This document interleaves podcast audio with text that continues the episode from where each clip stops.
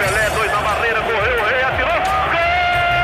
O cara marcação, sambou pra lá, sambou pra cá, botou na frente a pênalti. O Santos chegando a chance de mais um gol. Gol! Neymar pode bater de primeira.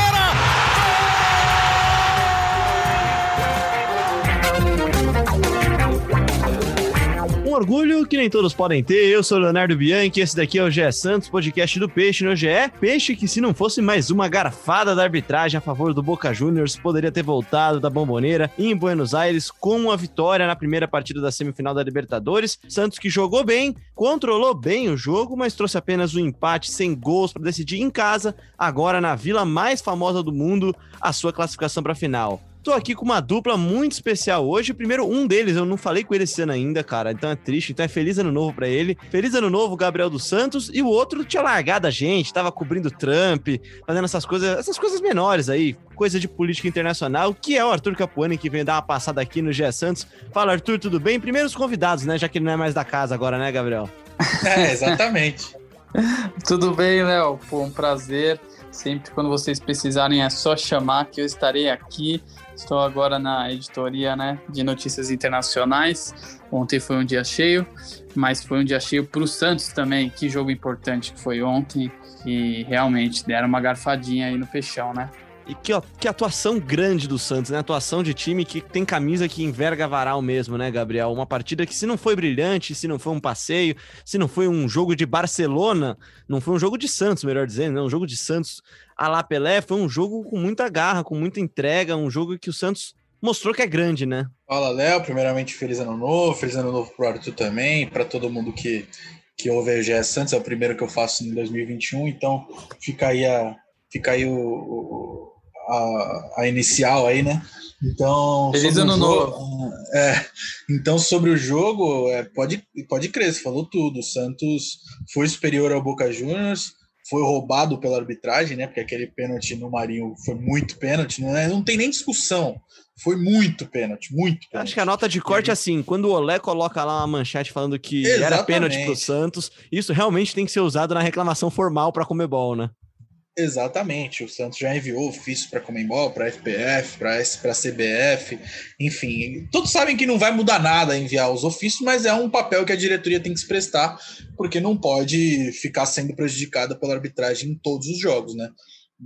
E o jogo de volta na semana que vem, na Vila Belmiro, né? Próxima quarta-feira, mas a gente vai falar muito aí desse jogo contra o Boca de ontem, é, projetar também o clássico contra o São Paulo no fim de semana, mas é, foi um jogão do Santos. Não, não acho que foi um jogo é, tecnicamente, no geral, tecnicamente muito, muito gostoso de assistir, mas o Santos conseguiu ser superior ao Boca na bomboneira, criou mais chances e poderia ter saído com a vitória. Claro, também sofreu uns sustos, mas a gente vai falar muito disso aí no podcast.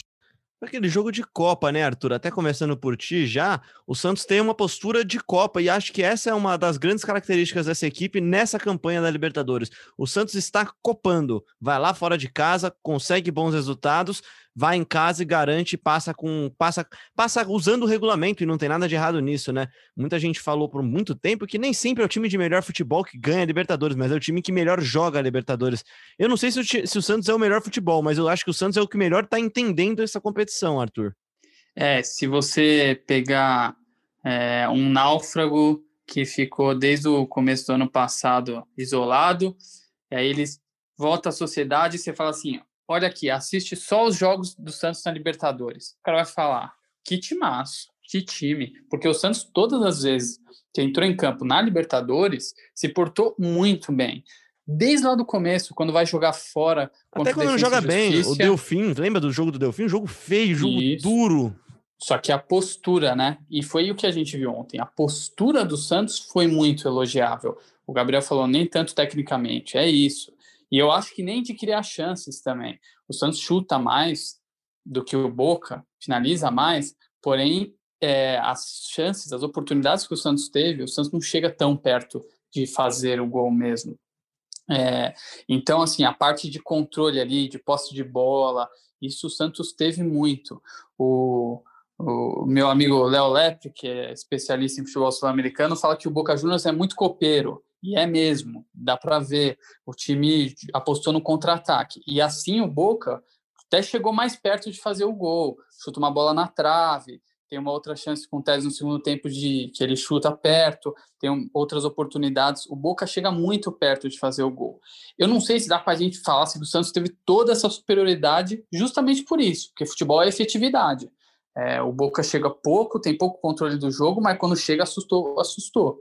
Sim, criou e... chances mais perigosas que, a do Santos, que as do é, Santos. Eu lembro da bola na trave Isso. do Villa, né? Que é, que é do Villa, Villa, né? Comecinho que, do jogo. Logo no começo do jogo, e acho que, aliás, o começo do jogo é o ponto de correção do Santos até, né, Gabriel? Porque o Santos começa o jogo, talvez, sem entender direito o que o Boca queria de proposta, né? Até pelo, por isso que o Arthur falou também, o Santos, o, o Boca se propõe a ficar atrás na sua própria casa, não atrás, né? Mas a, a jogar na velocidade dos seus pontas e deixa o Santos mais com a bola mesmo, e aí, numa dessas escapadas, dessas estocadas pelo lado, vai no lado do Pará, que aliás sofreu bastante, foi bem, mas sofreu bastante, né?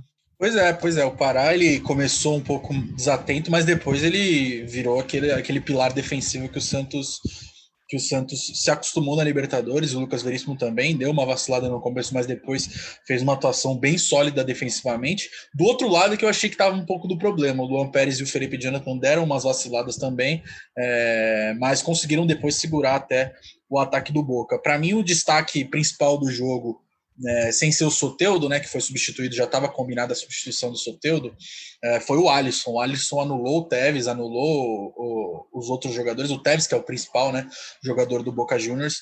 É, o Alisson teve uma marcação muito boa, é, ganhou praticamente todas as divididas e não deixou o Boca ter uma liberdade ali pelo, pelo setor do meio campo para criar. Então, eu acho que quando, quando, quando a gente tem que criticar, a gente critica, mas também quando tem que elogiar, é, o Alisson merece muito esses elogios. Para mim, ele foi o melhor, um dos melhores, se não o melhor em campo ontem na Bomboneira. É, fica também o, o destaque para o John, né, que fez novamente um jogo muito seguro, parece um veterano debaixo dos gols ali, debaixo do gol do Santos. Então, mas eu acho que para mim o destaque principal do time defensivamente e no geral foi o Alisson. Eu queria deixar meu elogio aqui, aproveitar a deixa, para o Lucas Veríssimo também, que um dia depois de assinar o contrato com o Benfica, entra em campo, mostra que está com a cabeça no time, joga bem, é, passa segurança nos momentos em que ele Tem um desarme, Arthur, você vai lembrar, você vai lembrar, tem um desarme que ele dá no vídeo, no contra-ataque, que assim, é um desarme que até a Comebol replicou depois nas redes sociais, num contra-ataque do Boca Juniors, o colombiano, que é o jogador mais perigoso do Boca, né, é o jogador agudo do time do Boca, ele ia passar e ia sair na cara do gol, cara. O, o, o Lucas Veríssimo, ele dá um design que é um grau de dificuldade ali na intermediária já, que assim, sem brincadeira, aquela bola seria gol. Ele sairia na cara do goleiro com o John adiantado. e, a, e, a, naturalidade dele para tirar a bola é muito grande. Aquele desarme, aquele desarme que ele vai colocar no DVD dele quando ele estiver no Benfica e quiser ir para o Barcelona, por exemplo, Arthur. Exatamente. E o que é engraçado é que você vê o lance e você fala assim: nossa, que fácil, né? Porque ele, ele tira com, com de uma simplicidade, parece até que é fácil. Só que é exatamente o que você falou. É o desarme pontual. Se ele erra ali, se ele vacila, era um contra-ataque que iria sair na cara do gol, aquele contra-ataque que só de ver o torcedor já fica com frio na espinha e fala: caramba. E ele vai lá e tira com uma naturalidade e limpa o lance, é, resolvendo a parada para o Santos ali atrás. É, e eu acho que essa deve ser a tendência para o jogo da volta também. É, se o Boca não atacou muito em casa, eles não vão sair para o jogo nessa na partida de volta, né? A, a, tendência é essa e coloca até o resultado é muito bom, mostra que o Santos tem personalidade, mas coloca até uma certa pressão porque o Santos vai ter que achar o gol e ter que tomar cuidado também com esses contra-ataques. A parada continua muito difícil. É, foi um indicativo muito boa essa partida, mas a parada é difícil. Antes do Gabriel e falar. Muito, e muito. Peraí, Léo, e muito pela postura do Santos, o Boca ontem foi um time reativo, né? E a tendência é que seja reativo também aqui na Vila Belmiro, justamente pelo que você falou aí do Boca é, ter dado, do Santos ter conseguido achar é, ataques, fazendo com que o Boca ficasse um pouco mais retraído, mesmo jogando em casa. O cenário aqui na Vila Belmiro provavelmente vai ser esse mesmo. É, e o, eu acho engraçado porque assim o Santos joga muito bem quando precisa ser reativo. É, por exemplo, se o, o, Santos, quando faz o gol contra o Grêmio no jogo da volta, logo no início, né, com poucos segundos, o Santos depois joga em cima do resultado e resolve no contra-ataque. É, e o Boca foi justamente o contrário contra o Racing, porque o Boca sai atrás no primeiro jogo e contra o Racing o Boca pressionou o jogo inteiro, jogou no campo do adversário o tempo todo. Então, assim, a característica do Boca ela é reativa, mas se precisar eles vão para cima. E então eu acho que o segredo passa por aí, passa em o Santos achar um gol talvez rápido e explorar é, explorar esse espaço que o, que o Boca vai ter que dar para sair para o jogo, porque vai sair para o jogo. Se tomar o gol, o Boca vai sair muito para o jogo. É, e é um time muito copeiro mesmo, como vocês disseram. Vou até pedir aqui para nossa edição colocar agora aqui uma sonorinha que o Cuca fala na coletiva pós-jogo, e ele fala exatamente sobre isso, sobre ser ou não a vantagem esse resultado. O empate ele não te dá uma vantagem, porque se empatar 0 a 0 vai para os pênaltis e qualquer outro empate dá o Boca. Então esse empate ele é mais favorável ao Boca do que a nós. A vantagem que nós temos é que hoje nós viemos aqui na Bomboneira, onde dois jogadores apenas tinham jogado na Bomboneira, e agora o Boca vai visitar lá a vila mais famosa do mundo também, que é a nossa casa. Né? Essa é a vantagem que a gente tem, também sem torcida como estava hoje aqui. É isso que ele fala, né, Gabriel? Ele agora, agora, assim, o Santos foi lá e não perdeu, foi na Bomboneira e não perdeu. Agora o Boca terá que vir na vila mais famosa do mundo, como ele chama, na, no alçapão mesmo e tentar ganhar, né, cara? Exatamente, você ficar dando trabalho pro editor aí, ficar colocando áudio no meio do podcast, esse editor deve. Esse editor sou eu mesmo, né? eu sei, cara, foi, foi, só um trocadilho. Mas enfim, é... sim, agora. O, o... Mas eu concordo com o Cuca quando ele fala que empate não é vantagem, porque se for 0 a 0 aqui, o, vai, o jogo vai para os pênaltis. Qualquer outro empate, é, a vaga fica com o Boca. Então eu não vejo toda essa vantagem para o Santos, não.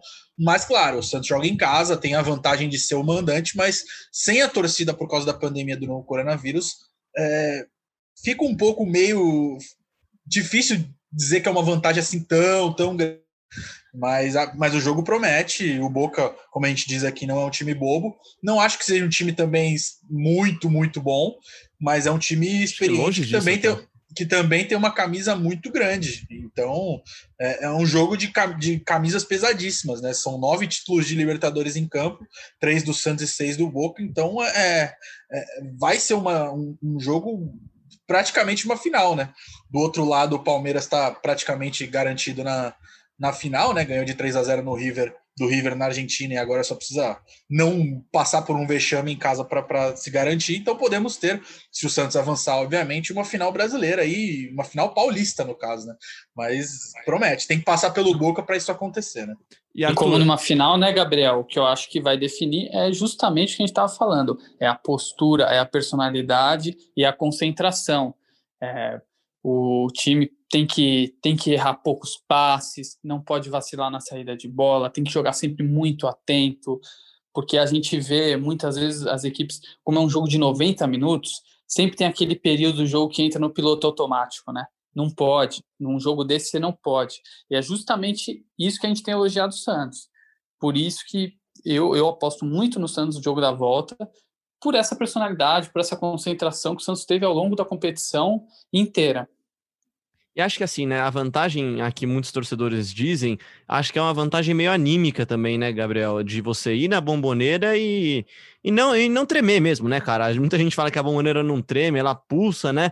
O Santos foi lá e, ok, sem torcida, mas jogou de igual para igual e acho que jogou melhor mesmo do que o, do que o Boca Juniors. E além desse fator anímico, eu queria colocar para debate para vocês dois aqui, como o Santos varia a formação entre, entre um jogo e outro, mas até dentro do mesmo jogo, né? Você vê vários momentos um 4-4-2, daqui a pouco o Santos muda para um 4-3-3, você vê a saída do Soteudo para a entrada do Sandri, o Santos recupera mais espaço no meio de campo, ou o próprio início de jogo do Lucas Braga, né? No, no aberto ali na lateral, como um assistente de lateral praticamente, né? Aquele cara marcador. É, acho muito interessante como o Cuca vai moldando o time conforme o jogo e durante o jogo também, Gabriel. Pois é, isso é muito frequente nesse trabalho do Cuca. A gente já destacou várias vezes aqui, aqui mesmo no podcast, todas as alternativas táticas que ele tem é, criado nesse elenco do Santos, é, que, como todo mundo sabe, não pode contratar. É, eu acho louvável a, o trabalho do Cuca nesse quesito, né? De, de você usar as peças em várias funções e, e colher os resultados, né? O Lucas Braga é, é, um exemplo claro disso. Ele já jogou na ponta direita, já jogou na ponta esquerda, já jogou de centroavante, já jogou de lateral direito. Então é um jogador que ganhou muito espaço no Santos e creio que merecidamente, porque é, ontem mais uma vez ele foi taticamente muito importante é, para o time. É, não só ele, né? O Soteudo também, que está passando recentemente aí por uma mudança de posição, né? Costumava jogar muito aberto pela esquerda, agora já tem centralizado um pouco mais. Às vezes está um pouco do lado do Caio Jorge, às vezes ele recua para fazer o famoso camisa 10. Então, são várias alternativas é, táticos e várias, táticas e vários esquemas táticos que o, que o Cuca tem com esse elenco que a gente já bateu na tecla aqui várias vezes, que é um elenco curto, que o 11 titular do time é um time muito bom, mas as opções no banco deixam a desejar. Tanto é que ontem o Cuca fez apenas três substituições, né? Morreu com duas. Então, mas é isso que a gente fala. O, o, o trabalho que o Cuca vem fazendo na, de achar peças nesse elenco, acho que é, que é elogiável e que ele tem achado cada vez mais é, jogadores que podem fazer diferentes funções, e ele deixou claro isso na coletiva de apresentação dele, que ele gosta de, de extrair ao máximo do jogador e, e testar em, outra, em outras funções para poder saber quando, quando usar cada um em cada função. Então, acho isso muito importante para não falar que eu fico só elogiando o Cuca, aqui eu não vou falar do Cuca, Arthur, eu vou falar do Soteudo, porque o Soteudo vive uma temporada abaixo se comparada à de 2019, né? A gente tá falando de 2019, é a temporada passada, né? Porque essa temporada ainda é de 2020, né? Mas o Soteudo, assim, eu acho que ele, até por, até por se entregar, por ter sido um dos caras que mais mudou de posição nesse ataque do Santos, quando precisa mexer alguma peça, é sempre o Soteldo que se desloca para dar aquela ajuda no meio campo, para voltar, enfim. O Marinho é intocável, o Caio Jorge tem sido nove, o atacante,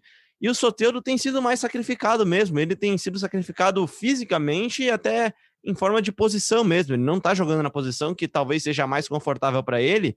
E por isso, talvez, os números abaixo, mas não por isso a importância abaixo dele nessa temporada, né? É, eu tinha, eu tinha até uma certa dúvida se o Cuca ia começar já com o Soteudo, porque tendo o Soteudo um tempo só, eu, eu apostaria nele mais no segundo tempo. É, o que é muito claro para mim é como o Cuca, é, em jogos que ele precisa ter uma segurança defensiva, ele não vai pôr o Soteudo aberto. Ele vai tentar colocar ou o Soteudo no meio, ou até ele já chegou a usar, lembra em Libertadores, o Soteldo como falso 9 ali, jogando até como centroavante.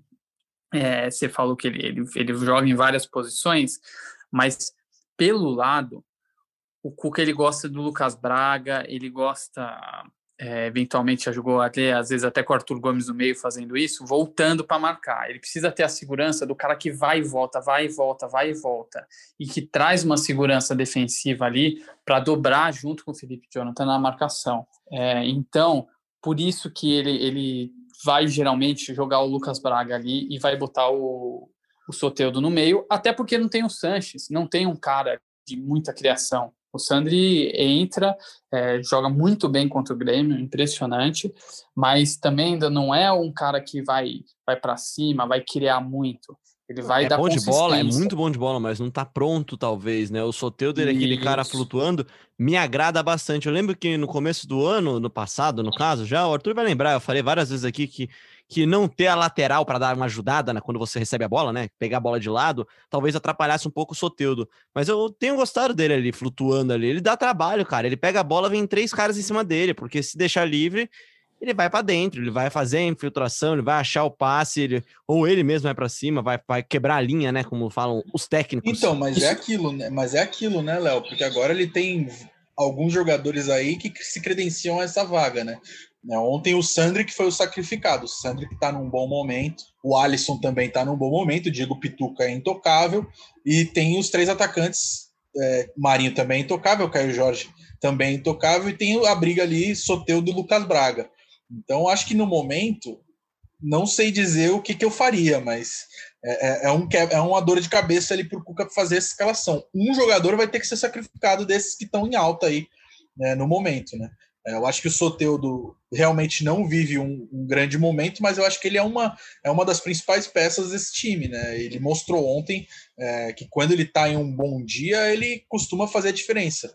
É, ontem, antes dele ser substituído, a substituição dele já estava programada, é, até pegou a gente de surpresa, né? Porque não fazia sentido, porque o Soteudo, na hora que ele foi substituído, ele era um dos melhores em campo. É, mas eu acho que o Soteudo é esse cara diferente. Eu não, vejo é, um, um, Santos sem o Soteudo titular, por mais que a, a fase dos concorrentes seja boa também. Eu também não vejo. Num time que a gente já falou aqui, fala todo podcast, várias vezes durante o podcast em que o elenco é curto, não dá para você abrir mão de um cara do nível do Soteudo. E aí, já para encaminhar o final desse nosso papo sobre o jogo em si, eu senti um pouco de falta do Caio Jorge na bomboneira, o Gabriel. Senti um pouquinho de falta de mais movimentação dele, até pela boa partida do Soteudo, tá? Porque o Soteudo, mais uma vez, ele recebe na, na esquerda ali do ataque, né?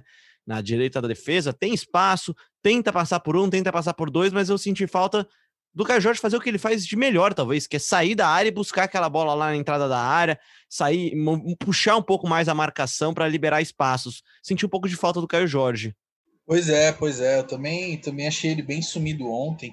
É... Faltou muito isso mesmo, de, de sair da área, de, de buscar o jogo, de se posicionar. Ele, a gente elogia com frequência o posicionamento dele aqui, mas ontem ele realmente não participou muito do jogo, mas mesmo assim ganhou bastante muitos elogios do Cuca na entrevista coletiva depois.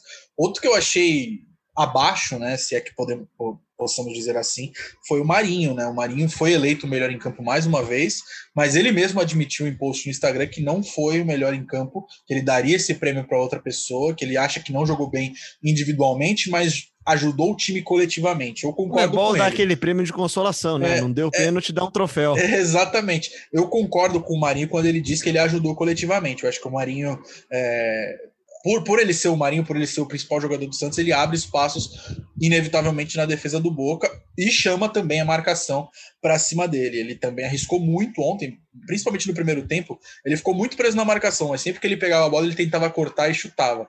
Na maioria das vezes não deu muito resultado, foi uma finalização meio torta, mas ele tentou, pelo menos tentou.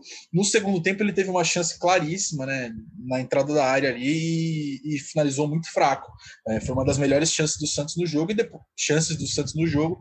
Depois protagonizou aquele lance do pênalti que a gente já debateu aqui. Não tem muito que, não tem nem muito o que falar, né?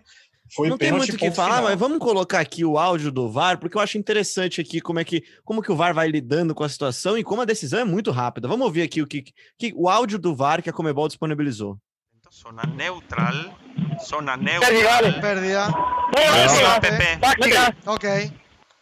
Todo habilitado. Ojo la. Se deja caer. A ver. ¡Eh, eh! Rosa de fútbol. Hay un contacto. Deja seguir, el jugador. Retardo, Roberto. No le doy asistencia para atrás. Quiero ver velocidad normal. Una.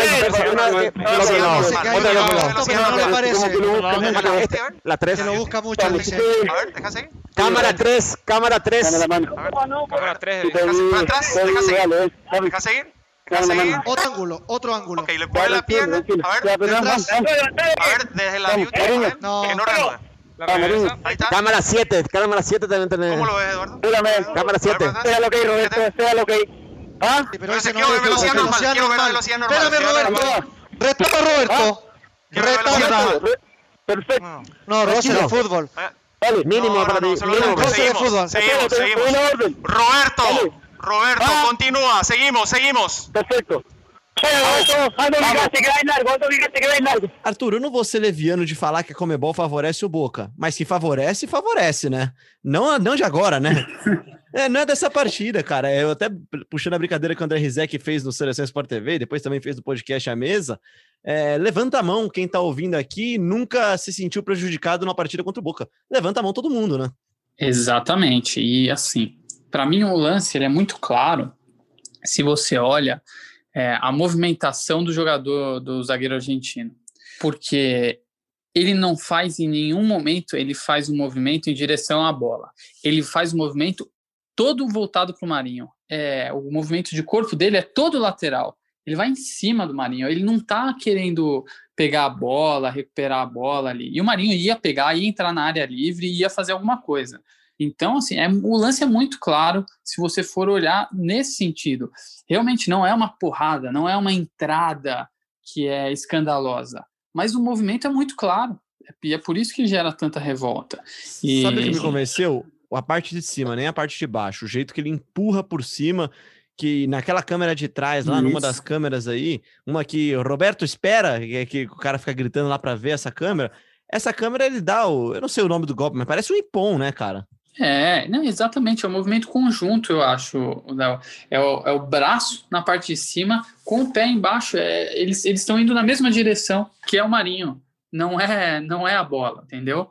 Então, é, o Santos tem um histórico aí de, de desde o caso Sanches, né? É, no jogo contra o Independente, que cria até um certo trauma assim com, com as decisões da Comebol, né? Então é mais uma aí para conta. Eu sou meio contra fazer pressão, tá? Em comissão de arbitragem, esse negócio de ficar mandando cartinha, de visitar a CBF. Mas acho que o Santos faz certo dessa vez, tá, Gabriel? Acho que contra o Boca toda arma é necessária. E aí, assim, né? Não, é não eu também acho, eu já falei você tem, até você, aqui. Você tem que falar, aqui, ó, isso aqui foi feito. Não, eu, você pode discutir, não vai adiantar nada, não vai adiantar nada, mas você tem que mostrar que você viu e se incomodou, acho. Dessa vez, eu acho que tá correto. Mas eu acho, agora falando de outro, de outro ponto dessa discussão, eu acho bem bacana a Comembol divulgar esse, esse eu também. O diálogo do VAR, né? Eu acho que é, é, é, total transparente. Tudo bem, todo mundo, a maioria das pessoas acham que foi pênalti, mas gente, é legal a gente ver é, o momento ali, como é que foi para tomar essa decisão. Repito, não concordo com a decisão que foi tomada. Acho que foi pênalti. Mas é legal essa transparência da, da divulgação disso. E acho que no Brasil, se isso acontecesse, diminuiria muito menos, muito mais as polêmicas, é, ou, ou aumentaria, né? Dependendo do que do jeito que a decisão foi tomada. É que eu vou e repetir um, eu sempre repito, O Boca teve um pênalti, ah, desculpa, Leozinho, o Boca teve um pênalti a seu favor contra o Racing, que era semelhante, que foi um lance bem semelhante. É, o que às vezes incomoda são os dois pesos, duas medidas, né? Ah, e assim, eu vou repetir o que eu sempre falo aqui, o meu problema não é com o VAR, eu acho que o VAR não errou nesse lance, tá?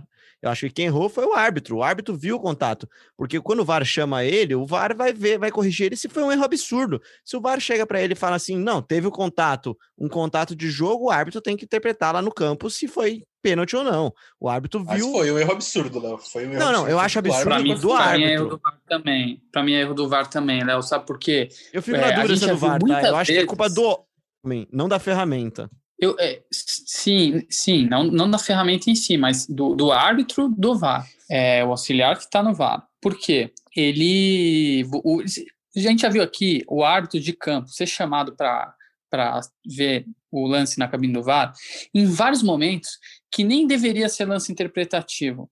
Em vários momentos que não, não tem nem por que ele ir para lá. Nesse caso, cabe uma interpretação. É, então, ele não tem que falar choque de jogo, nada, segue, pode seguir. Ele não tem que falar, ele fala assim, ó, teve um choque, cabe a interpretação. Vai para lá, vai para lá é, ver o lance você. Eu acho que foi choque de jogo, mas vai lá ver você. Entendeu? Me então, incomoda o VAR tem que corrigir um erro, um erro que, é, que é claro, assim, deveria ser claro em interpretação. É isso que me incomoda, é. acho. Não sei se eu fui é muito claro no pensamento. Porque assim, o árbitro tem que ver isso no campo. Não precisa do VAR, ele estava na frente do lance, não é que ele não viu o contato, o contato está lá, ele, não é possível que ele não viu.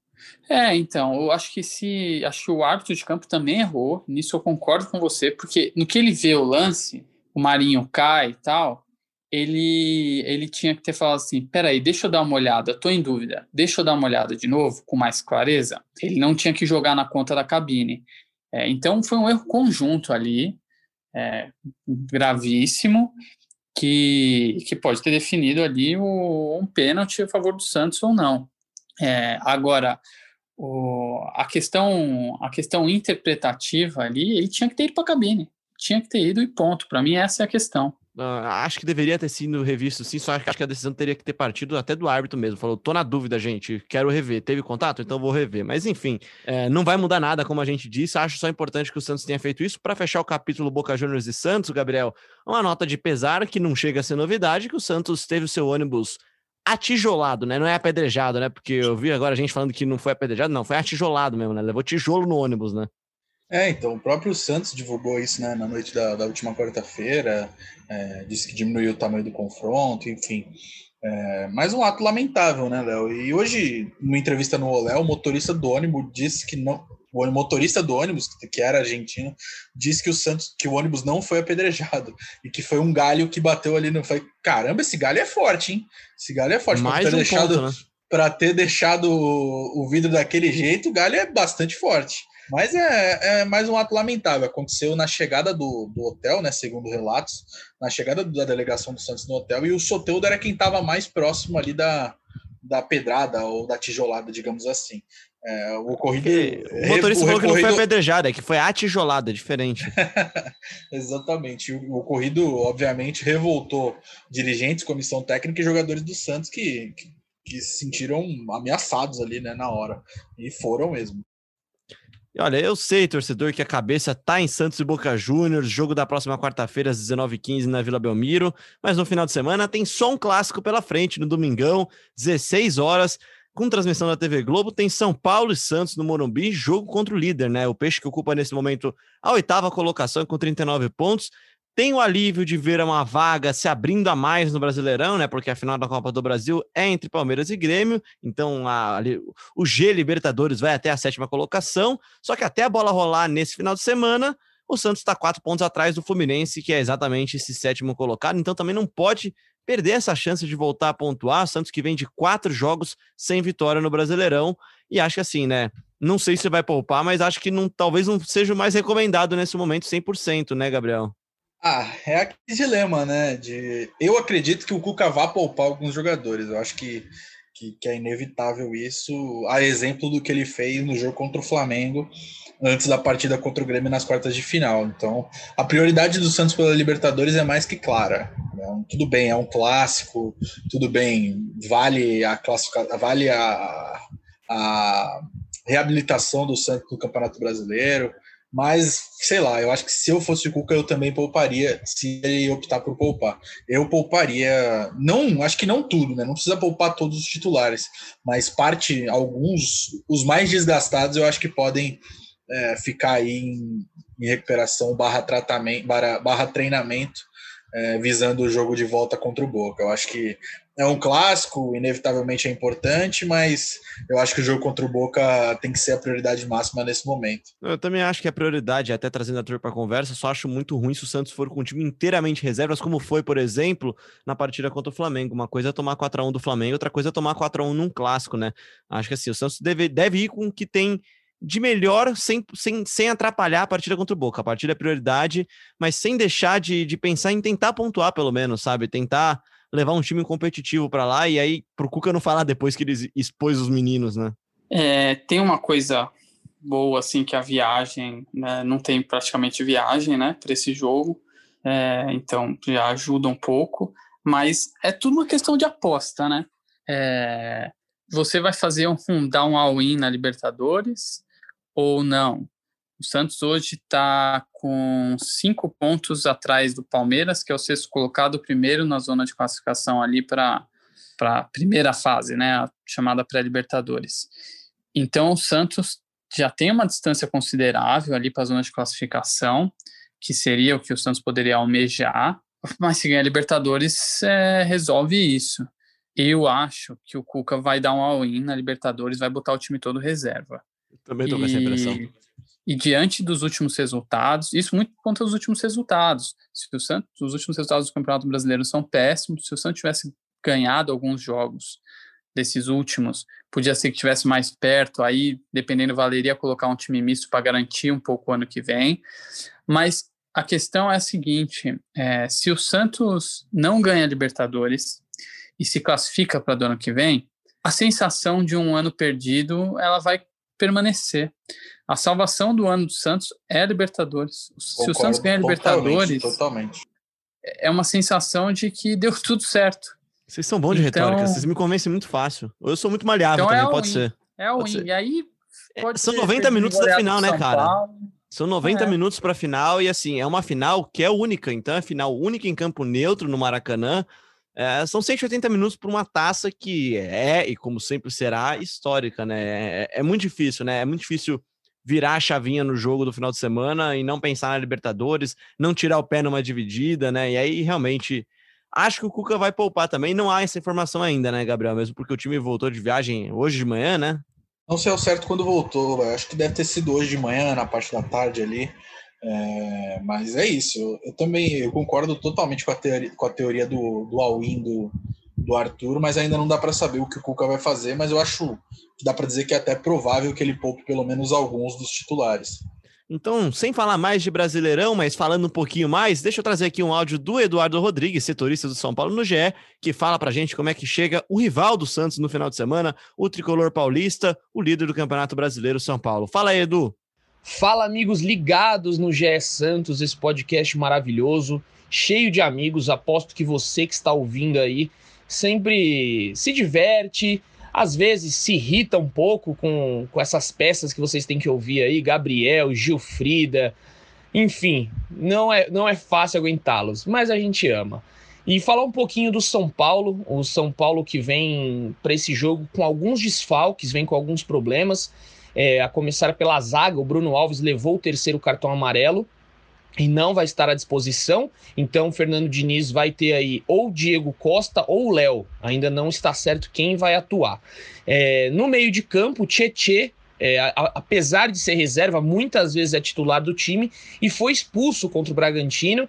É, teve um destempero ali, ficou com a cabeça um pouco quente e acabou sendo expulso direto. Então também não enfrenta o Santos. E na frente ainda há aquela dúvida se Luciano vai estar à disposição ou não. Ele tem, teve uma infecção na perna é, antes do jogo contra o Grêmio pela Copa do Brasil e ainda não se recuperou. Então ele também pode ser um desfalque, desfalque importante o Luciano, que é um dos artilheiros do time nessa temporada. E aí o Diniz tem à disposição o Vitor Bueno ou o Paulinho Boia. Pode aí Trellis ou Carneiro ganharem uma chance também, mas é muito difícil para o time titular tem alguns retornos importantes também, como o Luan, o Luan volante, que fez muita falta no jogo contra o Bragantino. O sistema defensivo sem o Luan fica muito exposto, e aí ele retorna ao time, com certeza será titular, porque realmente ele fez muita falta. Juan Fran, na lateral direita, também pode retornar. Ele teve alguns problemas pessoais aí, por isso não enfrentou o Bragantino.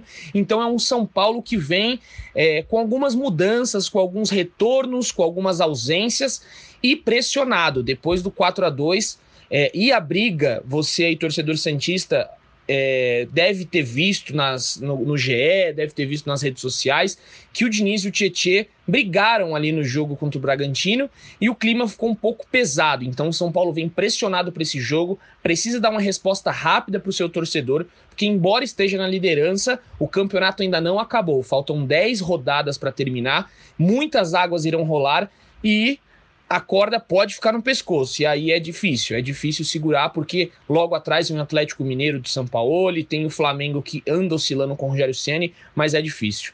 Beleza, amigos? Um bom programa para vocês, obrigado pelo convite, estou sempre à disposição aqui. Um beijo a todos. É isso então, domingo à tarde, 4 horas da tarde, ao vivo pela TV Globo, para todo o estado de São Paulo, São Paulo e Santos. Jogo importante, pero no mucho, talvez, né? Já agradecendo demais aqui a participação do Gabriel e do Arthur. Não vou pedir palpite, tá, cara? Não vou pedir palpite hoje, não, porque acho que esse jogo tá muito imprevisível ainda. Na semana que vem a gente volta na segunda-feira aqui, Gabriel, e manda palpite para Boca Juniors e Santos, Santos e Boca Juniors. Como eu não sei se o Arthur vai estar tá aqui, eu vou dar o tchau pro Arthur e pedir o palpite dele para Boca e Santos, Santos e Boca.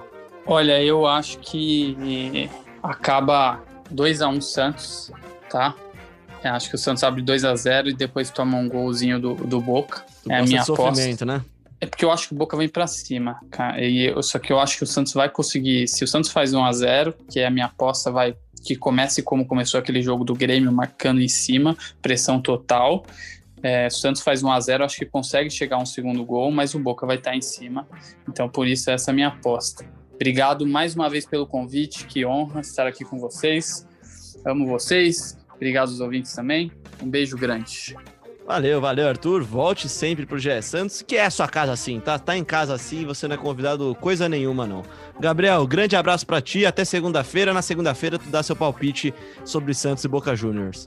Falou, Léo. Falou, Arthur. Volte sempre. Um grande abraço aí para quem nos ouviu até agora. Tamo junto. Voltamos na semana que vem para falar muito sobre o jogão entre Santos e Boca. É isso, grande abraço, Gabriel, grande abraço, Arthur, grande abraço a você também que nos ouviu até aqui. Lembrando que você encontra sempre o GE Santos no seu tocador favorito de podcasts, na Apple, Google, Pocket Cast, Spotify, Deezer e, claro, sempre no ge.globo podcasts. Se inscreve, segue nosso programa no seu tocador e aí sempre que tiver programa novo você fica sabendo, recebe a notificação. Mande mensagens pra gente nas redes sociais, fala se você gostou, não gostou, dá aquelas cinco estrelas lá da avaliação do motorista de aplicativo pra gente. E grande abraço, até semana que vem com mais um episódio do GS Santos.